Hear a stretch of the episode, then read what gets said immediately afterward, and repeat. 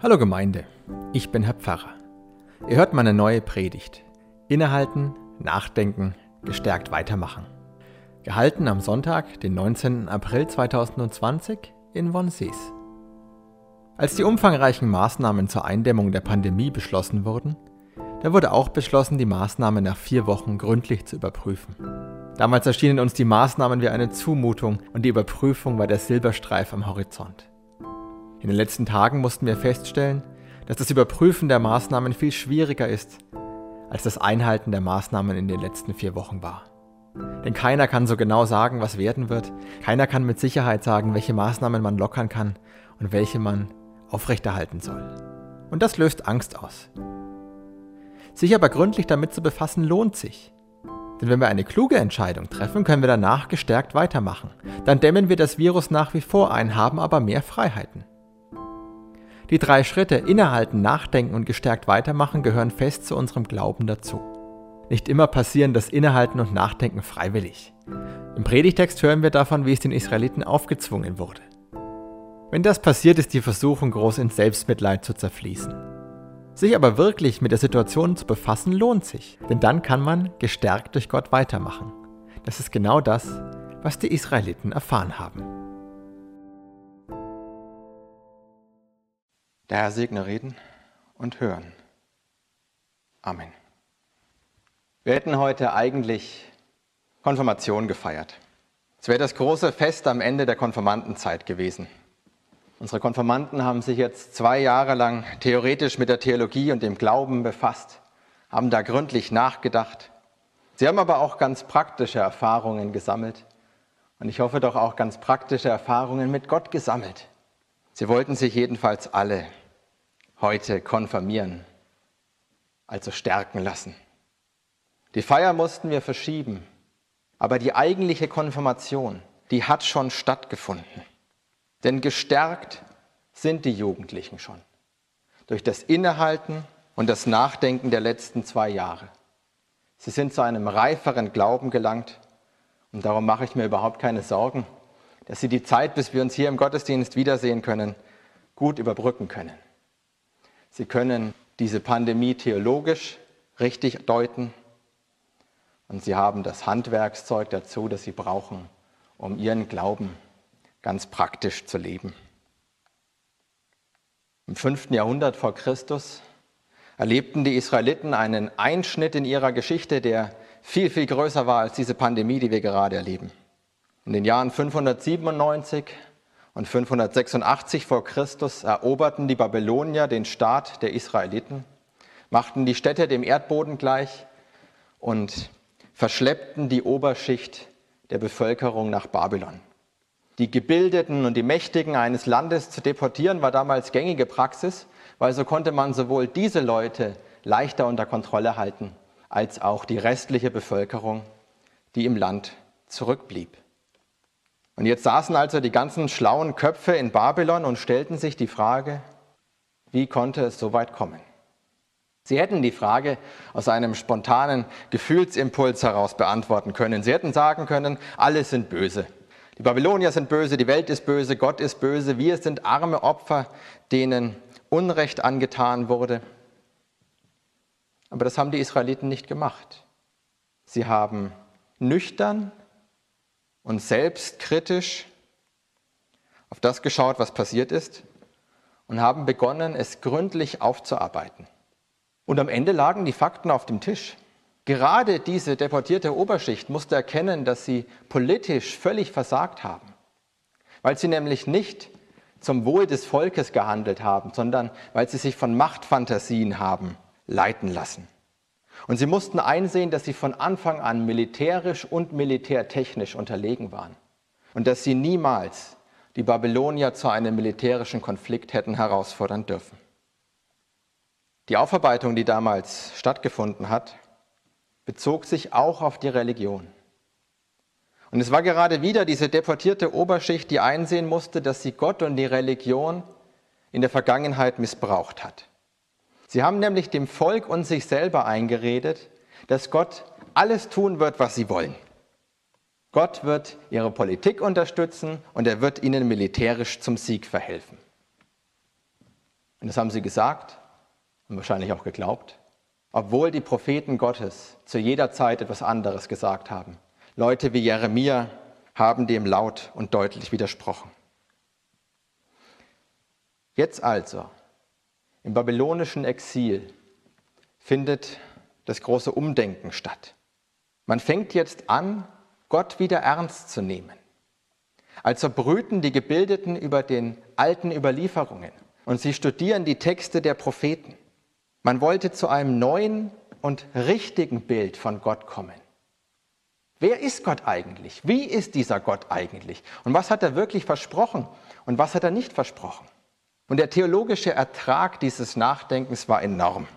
Die erste und wichtigste Einsicht war schon geschehen, nämlich, dass man Gott als Person ernst nehmen muss. Und die nächste Einsicht war, dass Gott nicht in irgendwelchen Tempeln oder Götterstatuen wohnt, dass sich Gott an bestimmten Orten finden und spüren lässt, liegt daran, dass die Menschen das nötig haben und er den Menschen entgegenkommt. Und liegt nicht daran, dass er auf diese Orte beschränkt wäre. Er ist der Allmächtige, der Ewige, der Schöpfer des Himmels und der Erde. Aber sobald die Israeliten dann nach seinem Willen fragten, kam die dritte Erkenntnis, nämlich dass trotz allem Gott nicht fern ist. Er hat seit jeher eine Beziehung zu diesem Volk Israel gesucht.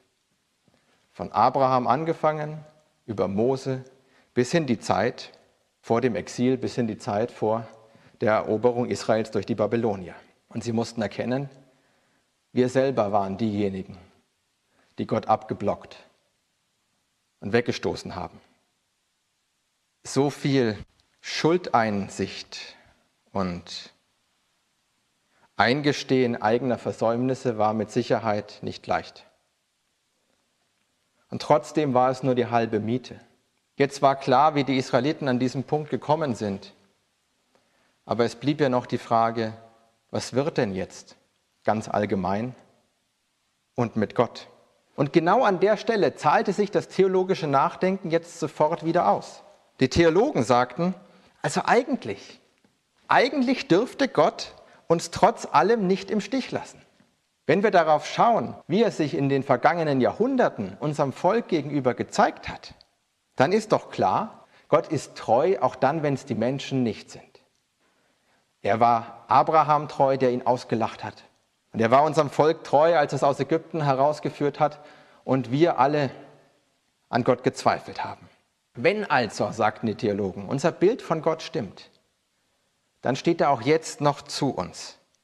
Und dann wird er weiterhin zu uns stehen und dann wird er uns auch irgendwann in unsere Heimat zurückbringen. Aber eingeschüchtert von allen Erlebnissen und im Blick auf das, was sie vermasselt haben, fragten die Leute ängstlich, ja, was ist denn, wenn unser Bild von Gott falsch ist? Und genau auf diese Frage, genau auf diese Frage antwortet der Predigtext für den heutigen Sonntag. Er stammt aus dem Buch des Propheten Jesaja im 40. Kapitel. Warum sprichst du denn, Jakob, und du, Israel, sagst, mein Weg ist dem Herrn verborgen und mein Recht geht an meinem Gott vorüber? Weißt du nicht? Hast du nicht gehört? Der Herr, der ewige Gott, der die Enden der Erde geschaffen hat, wird nicht müde noch matt. Sein Verstand ist unausforschlich. Er gibt dem Müden Kraft und Stärke genug dem Unvermögenden. Jünglinge werden müde und matt und Männer straucheln und fallen. Aber die auf den Herrn harren, kriegen neue Kraft, dass sie auffahren mit Flügeln wie Adler, dass sie laufen und nicht matt werden, dass sie wandeln und nicht müde werden. Der Predigtext antwortet auf die Unsicherheit der Israeliten, indem er die zweite Säule des Glaubens ins Spiel bringt, die die Israeliten eigentlich alle längst kannten, nämlich die persönliche Erfahrung und die persönliche Spiritualität. Ja, was spricht denn dafür, sagt der Prophet, dass die Theologie wahr ist, dass Gott euch Kraft gibt und ihr das jetzt spüren könnt? Ihr habt gesehen, wie er euren Eltern und Großeltern beigestanden hat. Und trotz allem, was ihr getan habt, könnt ihr jetzt spüren und erleben, wie er euch in dieser Krise beisteht und die Kraft gibt, diese Krise zu meistern. Die Israeliten kamen auf diese Art zu einem reiferen Glauben. Bis heute gilt die Theologie, also das kritische und vernünftige Nachdenken einerseits und die persönliche Erfahrung, die persönliche Begegnung mit Gott andererseits. Das sind die beiden Dinge, die den Glauben ausmachen. Beides gehört untrennbar zusammen. Vor dem Exil hatten die Israeliten zwar ihre Spiritualität, aber ein völlig falsches Bild von Gott. Und wozu das geführt hat, habe ich Ihnen erzählt. Jetzt hatten sie aber beides in einem vernünftigen Maß. Die Spiritualität und die Theologie. Und dadurch gingen sie gestärkt aus der Krise hervor. Das war genau das, was sie brauchten, um als Gesellschaft und als Einzelpersonen neu anzufangen. Und im Jahr 539 vor Christus machte Gott dann auch tatsächlich wahr, was er versprochen hat. Die Israeliten durften in ihre Heimat zurückkehren, ganz kampflos, einfach so. Im Lauf der Geschichte des Volkes Israel im Lauf der Geschichte des Christentums und wahrscheinlich auch im Laufe eines jeden Lebens gab und gibt es immer wieder diesen Dreischritt innehalten, nachdenken, gestärkt weitermachen. Gründe fürs Innehalten gab und gibt es viele. Manchmal waren es Katastrophen, manchmal waren es schöne und ganz wunderbare Ereignisse. Manchmal wurde es dadurch ausgelöst, dass Christen mit Menschen anderer Kulturen und dadurch mit deren neuen Fragen konfrontiert waren. Und zumindest bei uns im evangelischen Christentum hat es sich ja eingebürgert, zu sagen, der Christ sollte eigentlich eine Haltung entwickeln, in der er regelmäßig innehält. Das Nachdenken, das dann kam und immer wieder kommt, ist manchmal schwierig, weil es damit verbunden ist, sich selber zu hinterfragen, umzudenken und damit verbunden ist, verantwortlich zu sein. Das ist ja manchmal was, was man nicht gerne macht. Man schiebt die Verantwortung lieber weg und sagt, die anderen sind böse, so wie es die Israeliten hätten tun können und ja, wir oft auch tun. Aber wenn man sich darauf einlässt, dann lohnt es sich. Am Ende stand immer ein besseres und tieferes Verständnis Gottes und der Welt. Die christliche Theologie ist etwas, was es kein zweites Mal so auf der Welt gibt. Sie ist eine reife, kritische und vernünftige Betrachtung des Glaubens. Nur wer keine Ahnung hat, kann das als naiv abtun. Am Ende stand aber auch immer eine Rekapitulation der eigenen Erlebnisse mit Gott und dadurch ein festerer Glaube und eine lebendigere Beziehung zu Gott. Für manche Christen ist die Pandemie jetzt ein Auslöser zum Innehalten und Nachdenken geworden. Manche merken jetzt vielleicht wie die Israeliten, dass sie Gott in der Vergangenheit vernachlässigt haben. Eigentlich sollte es ja so sein, und das ist für uns doch ganz normal, dass wir in der guten Zeit, in unseren regelmäßigen Gottesdiensten, in unseren Treffen hier, den nötigen Sachverstand und die Glaubensstärke gewinnen, um so eine Krise zu meistern. Jetzt merkt aber der eine oder andere, dass er zwar Nudeln und Klopapier bis ans Ende der Welt gehortet hat, aber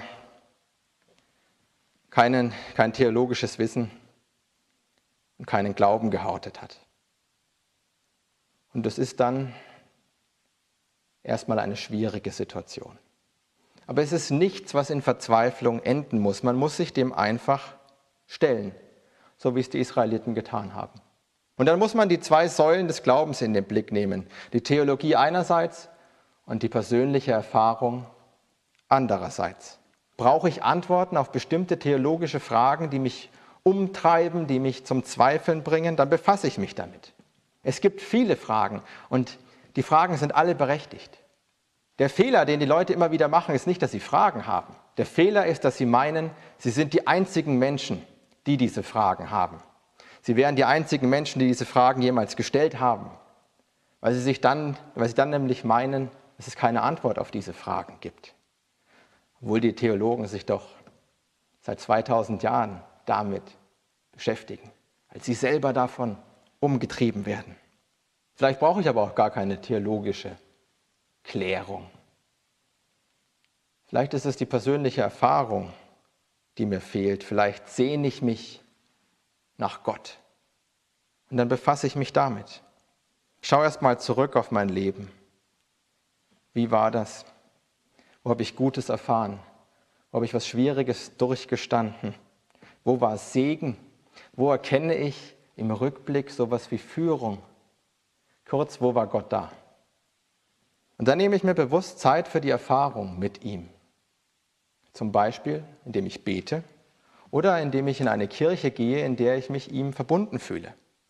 Mir hat jetzt auch jemand geschrieben, dass er sich gerade mit dem Jakobsweg und den Pilgern beschäftigt. Auch das kann eine Erfahrung mit Gott sein, auch wenn Pilgern wahrscheinlich gerade in der Pandemie eher verboten ist. Manches wird einem im ersten Moment vielleicht komisch vorkommen. Vielleicht weiß man beim Beten nicht, was man sagen soll oder es fühlt sich erstmal seltsam an. Aber es lohnt sich. Es lohnt sich. Wenn man dann die Erfahrung der Israeliten und des ungläubigen Thomas und vieler, vieler anderer Menschen macht, dass man in der persönlichen Begegnung mit Gott körperlich und geistlich gestärkt wird. Alle, die diese Pandemie jetzt aufgeschreckt und ins Nachdenken gebracht hat, all diesen Menschen wünsche ich, dass sie Antworten finden auf die Fragen, die sie umtreiben. Und nach wie vor gilt mein Versprechen, ich stehe jederzeit für Fragen zur Verfügung. Und ich wünsche Ihnen, dass Sie die Gotteserfahrung machen, die Sie brauchen. Die Erfahrung, die Sie stärkt, die Erfahrung, durch die Sie Kraft erhalten, wenn Sie müde sind und Stärke, wenn Sie unvermögend sind. Denn Jünglinge werden müde und matt und Männer straucheln und fallen. Aber die auf den Herrn harren, kriegen neue Kraft, dass sie auffahren mit Flügeln wie Adler, dass sie laufen und nicht matt werden, dass sie wandeln und nicht müde werden. Das verleihe Gott uns allen. Amen.